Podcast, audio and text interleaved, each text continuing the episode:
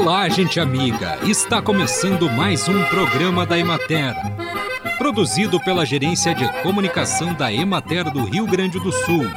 Uma instituição vinculada à Secretaria da Agricultura, Pecuária e Desenvolvimento Rural. Com apresentação de Matheus de Oliveira e técnica de José Cabral.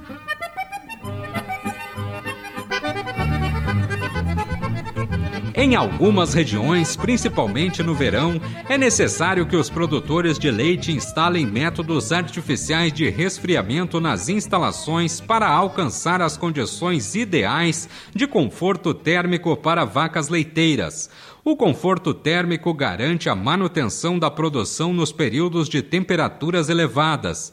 Os sistemas de resfriamento evaporativo podem ser agrupados em nebulização de baixa e média pressão, nebulização de alta pressão e aspersão. A diferença entre os sistemas de nebulização de baixa e alta pressão é basicamente o tamanho das gotas. A nebulização de alta pressão é o método mais eficiente de resfriamento do que a de baixa e média pressão, mas é mais caro e requer maior manutenção. O uso de aspersão ou de nebulização associados a sistemas de ventilação forçada podem ser bastante eficientes no resfriamento das instalações. O sistema ventilação-nebulização produz uma névoa que permanece em suspensão no ar e evapora antes de ser depositada no piso da instalação desta maneira resfriando o ambiente. Já no sistema ventilação-aspersão, o tamanho da gota de água é maior, portanto, há um gasto maior de água que cai sobre a vaca ou diretamente no chão. A aspersão constante tende a manter a atmosfera saturada de vapor, o que dificulta as trocas térmicas por evaporação nos animais. Por esse motivo, a aspersão de água é mais útil em ambientes muito secos. Em algumas regiões, principalmente no verão, é necessário que os produtores de leite instalem métodos artificiais de resfriamento nas instalações para alcançar as condições ideais de conforto térmico para vacas leiteiras. O conforto térmico garante a manutenção da produção nos períodos de temperaturas elevadas. Os sistemas de resfriamento evaporativo podem ser agrupados em nebulização de baixa e média pressão, nebulização de alta pressão e aspersão. A diferença entre os sistemas de nebulização de baixa e alta pressão é basicamente o tamanho das gotas. A nebulização de alta pressão é o método mais eficiente de resfriamento do que a de baixa e média pressão, mas é mais caro e requer maior manutenção. O uso de aspersão ou de nebulização associados a sistemas de ventilação forçada podem ser bastante eficientes no resfriamento das instalações. O sistema ventilação-nebulização produz uma névoa que permanece em suspensão no ar e evapora antes de ser depositada no piso da instalação desta maneira resfriando o ambiente. Já no sistema ventilação-aspersão, o tamanho da gota de água é maior, portanto, há um gasto maior de água que cai sobre a vaca ou diretamente no chão. A aspersão constante tende a manter a atmosfera saturada de vapor, o que dificulta as trocas térmicas por evaporação nos animais. Por esse motivo, a aspersão de água é mais útil em ambientes muito secos. Acompanhe agora o panorama agropecuário. Na regional da Emater de Caxias do Sul, a estiagem prejudicou sensivelmente as lavouras de tomate. Se por um lado favorece as questões sanitárias no controle de doenças, por outro a água de irrigação não confere o mesmo efeito de umidade do solo que uma chuva considerável.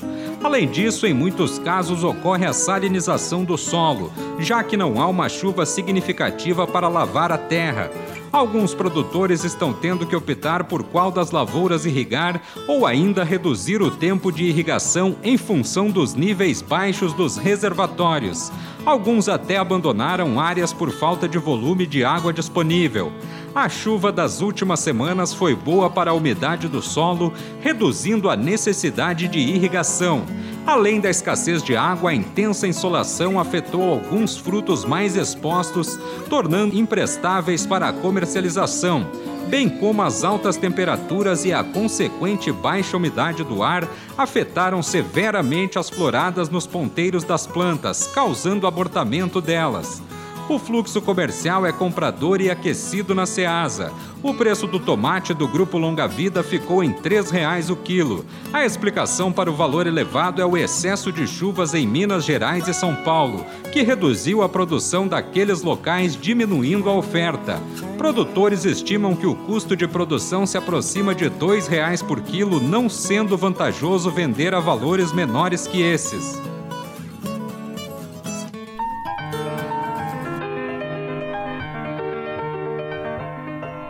A Emater Ascar vai destacar o milho na alimentação durante a Expo Agro Cotricampo, a feira que se realiza em Campo Novo entre os dias 24 e 26 de fevereiro, terá um espaço de acolhimento onde a Emater e a Secretaria da Agricultura, Pecuária e Desenvolvimento Rural estarão mostrando alimentos feitos com milho e também peças de artesanato rural feitas com a palha de milho. A extensionista rural da Emater Ascar, Isabel Robaerte de Souza, conta os detalhes. Falaremos sobre o milho, o milho enquanto alimentação humana e também o milho enquanto artesanato rural. Um artesanato rural é uma forma então de valorização da agricultura familiar, da identidade da cultura rural. Nós estaremos expondo algumas peças de artesanato em palha de milho de artesãos da região, então demonstrando que pode ser uma fonte então de geração de renda e também de autoestima para as famílias, pois é um resgate da própria identidade rural. Na alimentação humana também queremos trazer algumas dicas né, sobre o milho, como um alimento versátil, nutritivo, que contém carboidratos, então é um alimento energético muito importante. Também tem fibras, óleos e fornece algumas vitaminas, principalmente do complexo B. E também ele não tem glúten, que é bastante interessante. Hoje nós temos muitas pessoas alérgicas ao glúten. Então vamos dar algumas dicas de como congelar o milho verde, mostrar algumas receitas né, de preparos com o milho verde. Além do milho, no espaço acolhimento da Emater Ascar, na Expo Agro Cotricampo, o público vai poder conferir diversos tipos de plantas, conforme explica Isabel. Falaremos das plantas de pleno sol, plantas aí resistentes e que estão aí conferindo cor, beleza, colorido, mesmo aí em épocas de grande estiagem. A exemplo, então, das 11 horas, da tagetes, dos gerânios, dos girassóis, entre outras plantas. Também falaremos das plantas suculentas, que são as queridinhas do momento, e vamos abordar alguns cuidados para elas estarem sempre belas, plantas que podem ser utilizadas em ambientes internos ou externos e que têm tido grande adesão da, da população, especialmente no período de pandemia, no Brasil e no mundo inteiro. Também falaremos das plantas repelentes, que são plantas aí que nos auxiliam, a exemplo da lavanda, do manjericão, do girassol, da 11 horas, do gerânio. Falaremos então destas plantas que têm compostos, então, é uma relação de plantas com potenciais pragas e doenças. Por que, que elas têm ação repelente? É em função dos seus óleos essenciais, né? Cujo odor incomoda os insetos. Então vamos estar mostrando um pouco da utilização dessas plantas aí nos espaços aí do acolhimento que aqueles que visitarem a feira poderão então conhecer essas plantas, observar como nós estamos utilizando elas nos espaços paisagísticos. O espaço da Emater Ascar poderá ser visitado durante a Expo Agro Cotricampo de 24 a 26 de fevereiro, das 8 horas da manhã até às 18 horas em Campo Novo. De Ijuí para o programa da Emater, Cleusa Noal Bruti.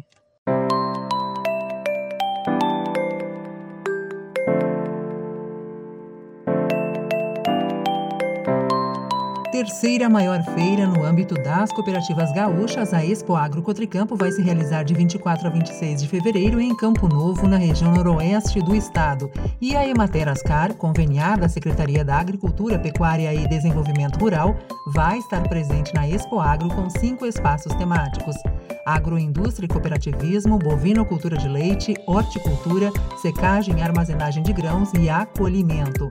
O espaço da Emater vai poder ser visitado das 8 horas da manhã até às 6 horas da tarde. Expo Agro Cotricampo, de 24 a 26 de fevereiro, em Campo Novo.